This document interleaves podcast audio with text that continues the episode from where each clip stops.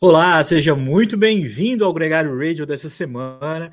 Primeiro, primeira segunda-feira de Copa do Mundo no Catar, entre o jogo da Inglaterra e o jogo a seguir da Holanda. A gente vai falar dos britânicos, dos, dos neerlandeses, dos, até dos norte-americanos que jogam ainda hoje, nessa segunda-feira, mas da versão ciclista. A gente vai falar aqui da pista, do campeonato da Champions League de pista, vai falar aqui também do ciclocross e, claro, também vai falar um pouco sobre o ciclismo de estrada. É, Deixa eu só fazer um pequeno ajuste aqui na minha transmissão para colocar nessa roda o nosso querido Nicolas Sessler. Lembrando que a gente está ao vivo aqui no YouTube, como sempre, e depois ao seu dispor sempre na sua plataforma de podcast preferida. Então ative as sinalizações, receba sempre as nossas transmissões, tanto aqui no YouTube quanto no seu player de podcast favorito. Lembrando que é um oferecimento da Session, nossa parceira aqui nessa transmissão. Se você ainda não conhece, eles têm um link bem legal aqui, tanto na descrição desse YouTube quanto no canal também é, do Play de Podcast, onde você pode acessar e conhecer um pouco mais sobre eles. Nicolas Sessler, bem-vindo ao Gregário Radio.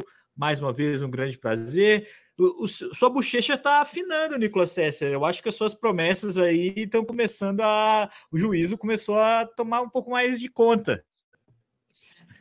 Estamos passando a fase de transição do modus Homer Simpson, da, da parte da cerveja. Agora nós estamos na fase do donuts, né? De só, só, só fazemos um pedal para comer bolacha e donuts, mas já cortou um pouco a cerveja e daqui a pouco, mais uns 15, 20 dias, a gente entra na, no modus noia de novo e vira, vira ciclista. É uma coisa transitória, né? Dá para ver até na, na no, no tamanho da cara, né? Pô, brincadeiras à parte, um prazer estar com você aqui de novo. Lembrando para todo mundo que escuta a gente aqui é, ao vivo no YouTube, é, essa semana o Gregário publicou um episódio na sexta-feira sobre dor e superação, fala sobre a dor é, nas suas mais diversas concepções. Tem um fisioterapeuta, o Hélio, muito legal, uma conversa com ele muito bacana. Tem também um treinador, o Rodrigo Lobo, e uma psicóloga do esporte, né, a, a Paula Figueira. E essa conversa pode estar disponível é, para você ouvir a qualquer momento, inclusive aqui no YouTube. Mas, Nicolas, essa semana esse assunto vai render um pouco mais na Gregário. A gente tem dois podcasts que vão ser publicados amanhã e na quarta-feira. Queria que você falasse um pouquinho, porque você que participou dessas duas conversas e tem conexão com o nosso tema de hoje, porque a manchete do Gregário Radio é quem vai ficar com o Nairo. E essa é uma pergunta que você é, explora bastante na sua conversa de amanhã, né, Nicolas? A galera vai cansar de escutar minha voz essa semana, Leandrão. De vez em quando eu tenho períodos de ausência aí quando eu tô competindo e né, quase que não falo. Agora essa semana teve muito. Foi muito legal, né, cara? Porque o tema da dor rendeu é, duas, dois outros podcasts que foram muito bons. Um na quarta-feira a gente vai publicar um podcast em inglês com alguma é, a gente trabalhou para fazer alguma explicação, mas com o Matt Fitzgerald, que é o escritor de um livro que para mim é uma referência como pessoa, como ciclista, que é o livro How Bad Do You Want It? A tradução em português seria mais ou menos Quanto você está disposto a sofrer pela, pela conquista. Um livro que me ajudou muito e me ajuda diariamente nos treinos, enfim. Foi então uma conversa muito interessante com o Matt, vai ser bem legal. E o tema do Nairo, rendeu uma segunda conversa que a gente vai publicar amanhã com a Adriana Tabosa, especialista em antidopagem da ABCD, por causa do tramadol, né? Vamos lembrar, o Nairo voltou às notícias essa semana com algumas declarações sobre é, dizendo que ele volta a correr no World Tour no ano que vem, que a equipe dele ainda está, é, ele ainda não anunciou, mas que ele tem certeza que ele continua no ciclismo World Tour.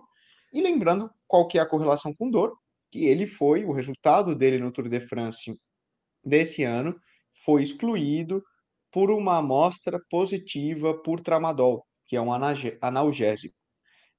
Isso gerou muita dúvida, muita polêmica. Confesso que eu mesmo, como atleta, tinha algumas dúvidas com relação a isso, e justamente o podcast que, que vai ao hora amanhã, o Gregário Tech, com a Adriana, ela explica melhor o que é o tramadol, o que são os analgésicos, os uso, o uso indevido, porque em algumas modalidades ele não era permitido, a partir de 2024 passa a ser proibido por todos um, na WADA, né? Então, proibido o uso do tramadol em qualquer situação. Então, não vamos ficar falando aqui hoje, porque amanhã vocês vão cansar de escutar. Cansar não. vocês vão se aprofundar no tema, né? Porque Adriana, foi uma, é, foi uma Adriana... verdadeira aula. Adriana, excelente. E, e vai discutir um pouco, vamos, hum, vamos entrar um pouco mais nessa discussão do tramadol, do caso do Nairo, e o como, como ele é utilizado, não, por quê, porque sim, porque não, porque não, enfim. Falando de notícia de ciclismo, a semana da a notícia da semana, justamente, né, e que continua gerando toda essa polêmica, é justamente onde o colombiano Nairo Quintana pode correr no ano que vem, né? Então, é, é só para contextualizar com essa conversa da Adriana, e quem ouviu o episódio antidoping sabe o potencial dela de conhecimento, de repertório, para compartilhar aqui é, sobre, sobre as experiências. Então, tenho certeza, não ouvi ainda, mas eu tenho certeza que está muito bem claro essa experiência. É, o Nairo usou uma substância que é, que é proibida, mas que não é doping. Então, ele está ali num limbo é, onde as equipes, a equipe que ele corria, a Arkea Sansic, é, achou melhor desligar, porque não queria se associar à ideia de ter é, topado uh, o uso dessa substância, e ao mesmo tempo ele está apto a correr. Então, esse é o grande dilema que envolve o futuro do Nairo, e, e principalmente girando o fato de que quem é, aceitar o Nairo na equipe vai ter, vai ter sido, de alguma forma, conivente com essa situação, com essa com essa escolha que ele tomou. Por isso que a gente já falou aqui outras vezes no Gregário Radio, essa é mais uma questão de uma equipe que banque é, o, o, o que a gente pode dizer a indisposição com a opinião pública, né, que banque essa relação com o Nairo. É, então, isso o que, que, que, passa por isso, né, Nicolas? Uma das equipes que foram especuladas foram, foi a própria Movistar, que foi a equipe que o Nairo fez uma história por oito anos. Então, é, ganhou mais que quase todos os outros ciclistas. Eu acho que só o Miguel Endurain e o Alejandro Valverde têm mais vitória que o Nairo Quintana na equipe. É, é muito significativo o papel do Nairo na história da Movistar. Então, era uma equipe que teoricamente poderia acolher, porque conhece o, a, a, história do Nairo, sabe é, o que ele fez no esporte. A equipe Movistar, que é a equipe do Vinícius Rangel, já tem 30 ciclistas inscritos para o ano que vem. Então, isso impediria que o Nairo chegasse, sem que outros ciclistas saíssem. Então, esse é um problema é, que inviabiliza esse retorno. E a partir daí, a gente tem uma série de especulações, né, Nicolas? Vai para onde? as calças aí, Vini, rapaz. É exa exatamente, não vai, me, não vai me dar uma oportunidade, né? Porque o que acontece, Nicolas, é, o Nairo bancou, né? Na minha opinião, a declaração dele foi um baita de um truco ali, que levou o Star no Tour. É quase que quando ele fez o sonho, sonho amarillo, né? O, sonho amarelo, que ele falou que ele ia ganhar o Tour de France, né? É, ali é uma questão de acreditar. Ele teve uma proposta real da equipe Medellín, né? Que é uma equipe é, continental, uma equipe é, é, colombiana, que tem grandes valores, que, que, participa de várias provas na Europa, mas é uma equipe menor, vamos dizer assim, do que ele está acostumado a correr. É, e aí existem umas especulações assim: ah, a equipe do Bahrein tem só 27 ciclistas, perdeu o Luiz Leão Sanches, que foi para Astana, é, perdeu o Sônia Cobrelli, que se aposentou, perdeu o Tratnik, perdeu o Novak, é, perdeu um monte de ciclista teoricamente um pouco mais caro, não trouxe ninguém tão caro assim, teria uma brecha para o Nairo. Mas disso até se concretizar tem uma distância muito grande, né?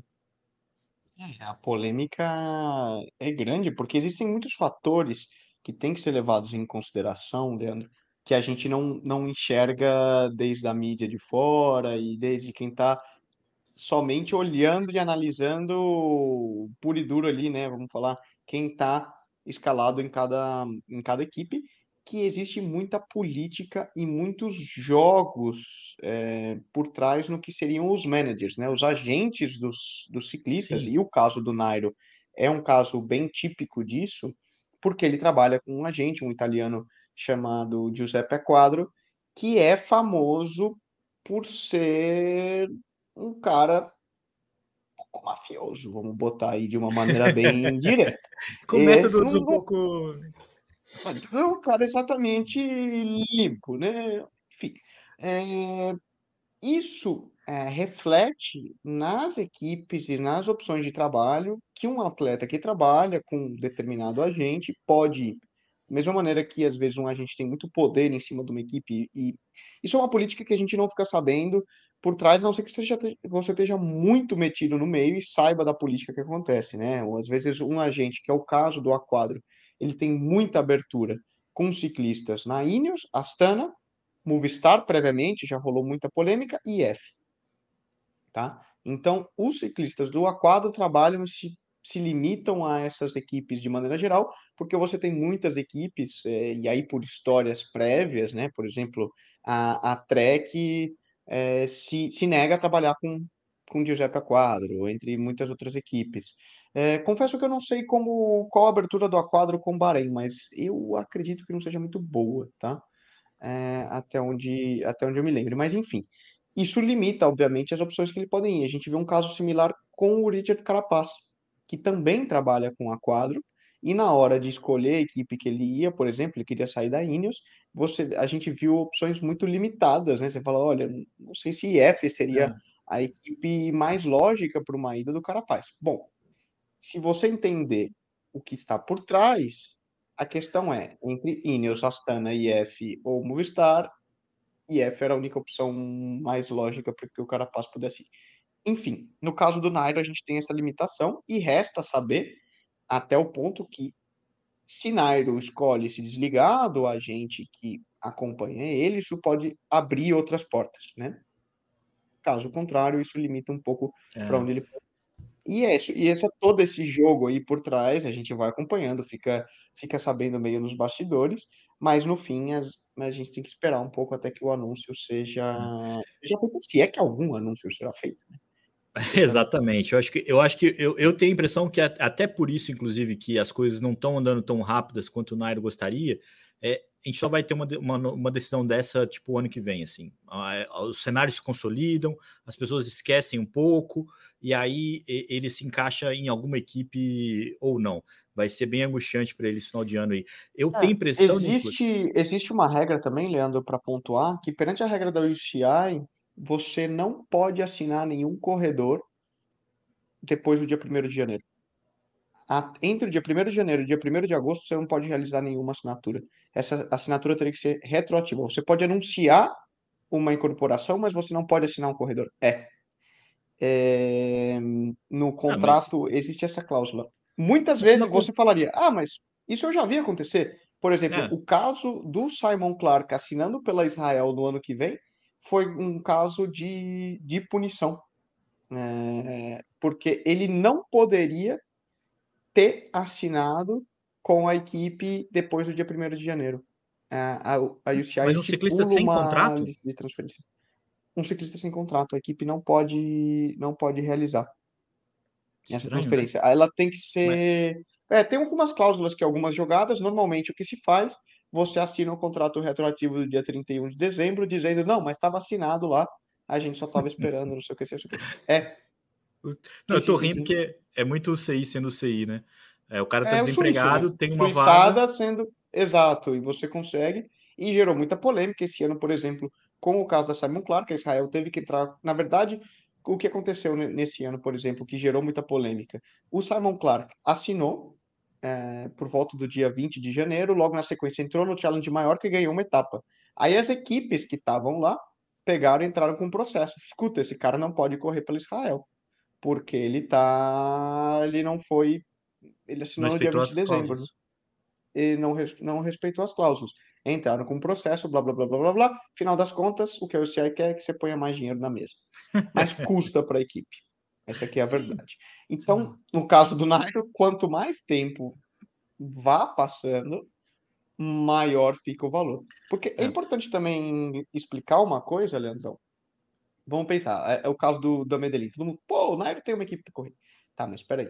O Nairo vai aceitar correr por tais condições? Né? É, vamos dizer, um cara que está acostumado a cobrar um salário de um milhão e meio, dois milhões de euros, ele vai aceitar correr por 50 mil euros?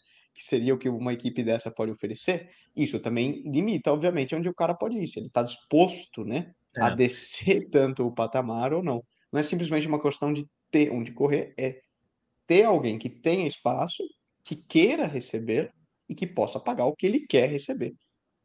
Isso é um é. processo é. É, então, acho que essa, essa é uma questão que, que a gente pode abusar aí é, do, dos, de todos os aspectos, porque eu acho que o fato dele ter sido positivo para Tramadol é um problema, e o momento da carreira dele e as dificuldades de relacionamento que ele já teve ao longo da carreira, é, a idade e tudo mais, também são é, é, pesam muito nessa, nessa, nessas portas que se fecham.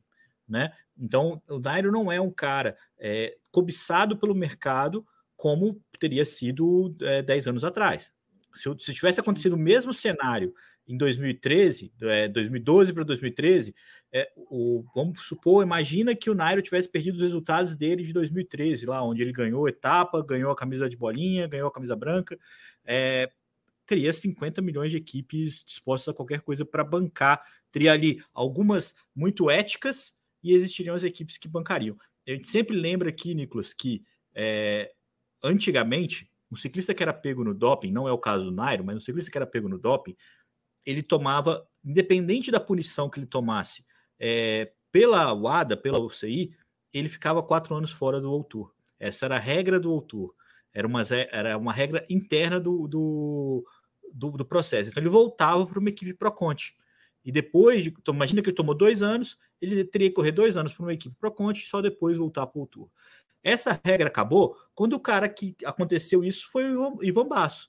Quando o Ivan Basso cumpriu dois anos de suspensão, ali que falou assim: cara, esse cara não vai correr na Bardiani, esse cara vai correr para mim. E, e dane-se o que é a regra do Tour, dane-se o que é a ética. A gente tem o Ivan Basso dando sopa no mercado, eu quero que ele corra pela minha equipe. Correu, ganhou o giro em 2010, e, enfim, fez uma história na Licas é, e colocou a, a terra uma regra que existia antes. Então é tudo quanto que vale o preço que se paga para ter, para se bancar uma coisa como essa. E o Nairo, a minha impressão é que ele já não é, enche os olhos de muitas equipes nesse processo. É, eu ainda acho que a Bahrein, por exemplo, é, é, uma equipe pela qual ele poderia correr, assim como a UAE, é, a Astana, que são equipes que não estão muito ligando para a opinião pública, não fica com esse papo de, de limpinho, de sabe assim, é, então que, que, bancariam ele é, caso fosse conveniente. E, e, e, grana, teoricamente, também não falta só para Astana nesses três exemplos que eu dei. Mas é uma questão, como você mesmo falou, que pesa muitas coisas, onde tem o relacionamento com o Nairo, eh, a vaidade do Nairo, o que, que ele come no café da manhã, que a gente sabe que tem uma série de exigências, eh, tem que estar tá lá tudo redondinho, salmãozinho defumado, tudo bem é, harmônico na mesa. Ah, então, você... É como que ele casa com a equipe, com é, os então, corredores. Então você tem várias coisas que estão pesando e, de fato, as possibilidades vão é, encolhendo, como você mesmo falou. Lembrando que o Nairo só teve amparo até agora, claro, é, da Colômbia. Né? Ele foi para o Mundial é, de teimoso é, da Holanda para que ele corresse a prova. É, foi a única prova que ele correu depois de todo esse caso. É, pela seleção colombiana, ele correu o Mundial. não faria muito sentido, não era uma prova que eu acho que ele iria em outras condições, mas ali ele foi, ele teve o suporte da federação de que ele estava apto a correr, de que ele podia correr, e de fato ele está apto para correr. Mas é. Você sabe, Leandro, só fazendo um, um adendo, esse foi o motivo de, de encerramento do contrato com a Arqueia? Foi a cláusula. Eles queriam mandar ele embora, ele tinha reassinado os três anos, né? Pela, a, pela regra, uma vez assinado, eles não poderiam romper o contrato. Custaria muito para a Arqueia. Agora, quando o Nairo foi para o Mundial sem autorização da equipe, é uma falta grave que, que supôs o descumprimento de uma das cláusulas e o que eles conseguiram entrar no, com o advogado para romper a cláusula. Foi a, vamos dizer, eles estavam buscando algum motivo, né, um pelo em uhum. ovo para poder, poder poder romper o contrato, porque depois, lembrando, né, ele assinou toda a saga Nairo, ele assinou, ele fez quinto no Tour de França, anunciou a renovação, três anos, todo mundo feliz, hi, hi, ha, ha, saiu a coisa é. do Tramadol hum, mas já estava assinado. Como ele não. A, a história do tramadol não é uma ofensa antidopagem, na regra da UADA, eles não, eles não poderiam usar aquilo como motivo de, de rompimento do contrato. Ah, é. O que foi. O que eles utilizaram depois foi a ida do Mundial, é, do Nairo no Mundial, como motivo de rompimento. Enfim, isso é como você estava explicando, cara como uma, uma ação na bolsa de valores. Quando você tem uma ação que tem uma perspectiva de crescimento, ela é growth, pode crescer, pode crescer, tem um case e tal, estudo, todo o mercado está bombando de que aquele ciclista, aquela ação vai ser algo sensacional no futuro, todo mundo paga mais lá na frente. É. É, você tem um, um inchaço no valor dela. Passam-se os anos. Se aquela ação se consolida, ela segue valendo bastante e ela vai ter um crescimento no valor, etc. Ela vai entregar é, valor ao acionista e, e continua seguindo. O mesmo ciclista. Pô, se aquele ciclista que ele apostou lá atrás, um Pogacar, continua ganhando, blá, blá, blá, vai crescendo, pô, eu sigo, o, o valor dele é. segue ou sobe, né? Beleza. Agora, quando aquela ação de crescimento, o case nunca se consolida, vamos pensar no Nairo Quintana, nunca terminou de, de, de consolidar aquilo que esperava-se dele, aí chega uma hora que o valor da ação faz pum, derruba. É, cai um montão, porque todo mundo fala, meu, não, isso daí não vai virar nada. E hoje é a situação é. que, o Nairo, que o Nairo vive. É, é complicado falar eu ainda acho que o, o Nairo era uma, era uma boa presença, tanto na Arqueia, principalmente, entregou muito para a Arqueia em três anos. É, claro que ele não vai ganhar o Tour de France, não, não ganhou nem quando ele foi é, é, promissor, como ele foi essa, essa, essa moeda cara aí, né? Como a ação, essa ação interessante, não seria agora, mas teria, é um cara que dá grandeza às equipes e poderia sim somar ao, ao projeto não da Arqueia, mas de qualquer outra equipe aí tanto que ele foi visado pela UAE no começo do ano, no, no final do ano, né, para reforçar a equipe. Eu acho que a própria chegada do Adam Yates fecha essa porta, acho que não faz sentido é, tanta, tanta gente assim para fazer parte da equipe, mas ali o dinheiro não, não termina, né? Agora, enfim, vamos ver. Acho que vai ser curioso. Eu gostaria de vê-lo, gostaria, acho que ele poderia acrescentar. Sempre fica aquela coisa, tipo, o quanto que o, o próprio Tramadol foi efetivo é, no bom desempenho que ele teve é, naquele Tour de France, a gente lembra o quanto que. Não. Aí ele... eu te falo, escute o programa de amanhã com a Adriana, ela vai te explicar melhor. Ah, muito bem. É, tem, tem, que ouvir, mas o fato é que o Nairo foi muito sincero no, na, na, quando você olha as declarações dele no Tour de France, a gente acompanhou aqui ao vivo, né, gente, é, diariamente no, no Gregário, então eu ficava muito ligado em tudo que eles falavam. O Nairo falava assim: meu corpo não responde mais dia após dia, é, como os outros, é, os outros ciclistas. Então, se eu faço muito esforço hoje, amanhã eu vou sentir. E depois de amanhã eu recupero um pouco, mas eu não consigo é, dia após dia igual os principais nomes fazem. Esse é meu pior, esse é meu pior cenário hoje comparado com os favoritos, é a minha recuperação e tal. E aí quando ele fala essas coisas, você começa a ficar na dúvida do quanto que ele poderia realmente voltar é, a correr um, um, um, com grande protagonismo o fato é que um quinto lugar no Tour de France é um feito muito significativo. Ele foi valente, ele foi atacante nessa edição do Tour de France, teve boas vitórias esse ano, nada muito contundente, mas ali do tamanho da Arqué, e, e, poderia continuar fazendo isso pelos próximos, sei lá, dois, três anos, é, tanto que tinha renovado com a Arqué por três anos, né? Então, essa é a, esse é o cenário. A gente lembra que, inclusive, o espaço que ele teoricamente abriu da Arqueia é um espaço onde o Mark Cavendish pode se encaixar, Nicolas Sessler. Tanto a Israel quanto a Arqué poderiam absorver o Mark Cavendish. Lembrando que o Mark Cavendish também está numa cilada, porque ele, teoricamente, assinou um pré-contrato com a Baby Hotels e a equipe não conseguiu o suporte financeiro para sustentar todo o projeto que eles tinham idealizado. E a Arqueia preenche os requisitos que o, que o Mark precisa, principalmente a certeza de que vai participar do Tour de France no próximo ano, onde ele espera bater o recorde de vitórias. Hoje ele está empatado com o Ed Merckx com 34. Esse é o cenário, mas tem que confirmar, as coisas precisam se encaminhar para que eles possam até mesmo ter um fim de ano mais tranquilo. A gente falou disso no Gregário Radio da semana passada, né, Nico? Vamos ver. Dança das cadeiras de, de, final, de, de final de ano. Ô, Nico, vamos passar aqui, enquanto não tem é, ciclismo de estrada, a gente está aqui só nas especulações, é, vai embalando a temporada de ciclocross, rolou a sexta etapa da Copa do Mundo, é, por lá as jovens ciclistas no feminino vão dividindo os, o protagonismo, dessa vez a vitória ficou com a Puck Peters, a primeira vitória dela nessa temporada do calendário das Copas do Mundo, a Fan Van Empel segue liderando, né, ela que absorveu as primeiras vitórias ali, é, com grande protagonismo, foi segundo nessa etapa. No masculino, a briga está cada vez melhor. O Tom Pitcock chegou, ficou em segundo, é, estreou ali com a camisa de campeão mundial e tudo mais, mas não conseguiu brigar pela vitória. A vitória ficou com outro ciclista belga que venceu pela primeira vez, o Michael Vantenhout. Vantenhout. O nome que você Van, falou na semana Van passada e eu não aprendi.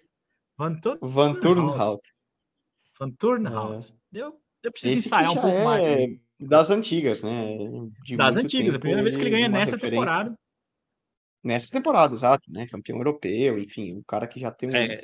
um currículo dos nomes ali fora dos três grandes que o público fora da bolha belga está acostumado a escutar, né? Que os três grandes são Van Aert, Van der Poel e o Pitcock agora, mas é, Laurent Swick que vinha ganhando, Michael Van Turnhout, Lars van der Haar, Todos são referências dos especialistas pur, puros de ciclocross, né? E estão sempre andando. É. Foi, uma, foi uma corrida bem bonita, né, Leandro? É, confesso que eu não assisti toda a prova, mas o final ali, o Pitcock já veio crescendo, né? Ele que iniciou, retomou a temporada de ciclocross agora nessa semana, e eles os dois batalharam até o final, o que costuma ser, né? Quando, quando começa o ciclocross de verdade, são provas bem curtas, emocionantes, explosivas, para quem não está tão acostumado e nos escuta, vale a pena assistir no, nos finais de semana, são sempre provas muito emocionantes, eles fazem, não são longas, não passam de uma hora, mas normalmente são definidas por, por poucos milímetros. E lembrando que a partir dessa semana, né, nesse final de semana, o Mathieu Van Der Poel também volta a competir, e no final de semana seguinte, final de semana do dia 4, se não me engano, e isso aí, 4... Os, eles se enfrentam, né? O Van Dia Aert de dezembro também volta a competir. É. Exato. Aí os três grandes colidem ali e, é. e, e, volta a temporada de ciclocross ter toda, todo o interesse aí com os nomes principais. Mas o que não tira nenhum mérito dos outros que já estão competindo.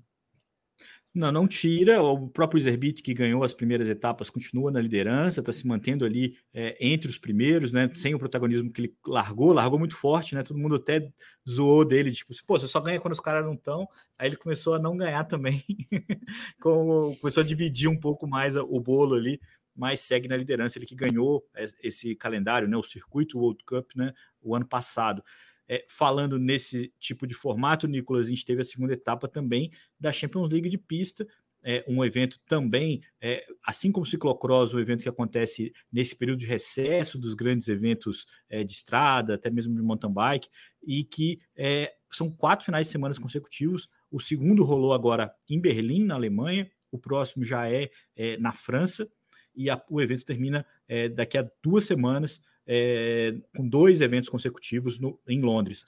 E é uma prova que é, reduz o número de, de, eventos, né? São dois eventos é, que eles chamam de endurance, dois eventos que eles chamam de velocidade, é, tanto no masculino quanto no feminino, e é, é como é que fala, acumulativo ao longo dessas cinco etapas. Quem pontua mais é o vencedor do circuito. É, lá em Berlim, a gente viu a Kate Archibald dominando é, na, no feminino na, na, nas provas de endurance, mas não conseguiu superar a Jennifer Valente, que ficou em segundo. A Archibald ganhou as duas, a Jennifer ficou em segundo nas duas, e o acumulado, a Jennifer manteve a liderança. É, no masculino, mudou o nome, agora é o canadense Matias Quilemet, que estava em segundo é, a partir da primeira etapa que conseguiu tomar a liderança, passando o britânico que, que não foi bem nessa, nessa etapa de Berlim, e agora é o novo líder. É, ele fez isso com duas provas bem regulares, não brilhou tanto quanto a Kate Archibald, mas conseguiu pegar a ponta dessa classificação. Eu já falei que faltam três etapas, lembrando que no, nas provas de velocidade, a nova líder é a colombiana Marta Bayona, que também foi bem nessa, nessa etapa, bem regular, na verdade, ela não conseguiu ganhar é, os eventos, é, mas conseguiu uma regularidade.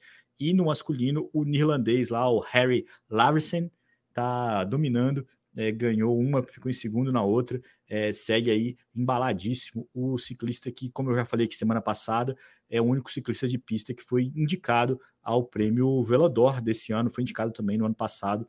É um cara animalesco de, de bom esse velocista neerlandês, Nicolas Sessler.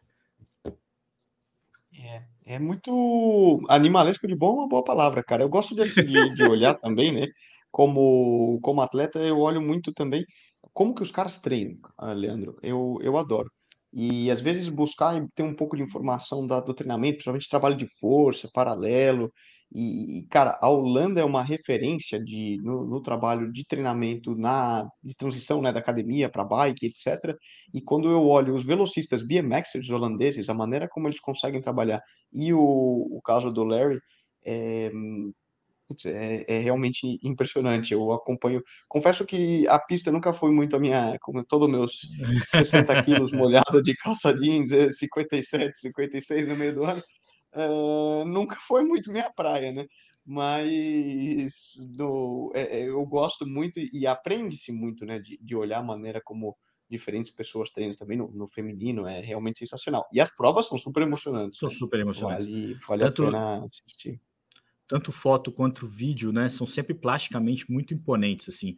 E eu lembro que no PAN de 2007 no Rio, e quem viveu a Olimpíada de 2016 aqui no Rio também pôde experimentar isso, o ambiente, eh, você tá ali num estádio de ciclismo, é, é uma coisa que ninguém esquece. Então, acho que essa é uma, é uma... E é um sucesso da Champions League também, né, porque tem aquela coisa da luz é, baixa, né, mais escuro, tem um ambiente com iluminação bem específica, que dá todo um clima aí para essa disputa que segue na semana que vem no, no velódromo que vai ser olímpico, vai ser o velódromo de 2024, é, lá na França, vai receber a terceira etapa da Champions League.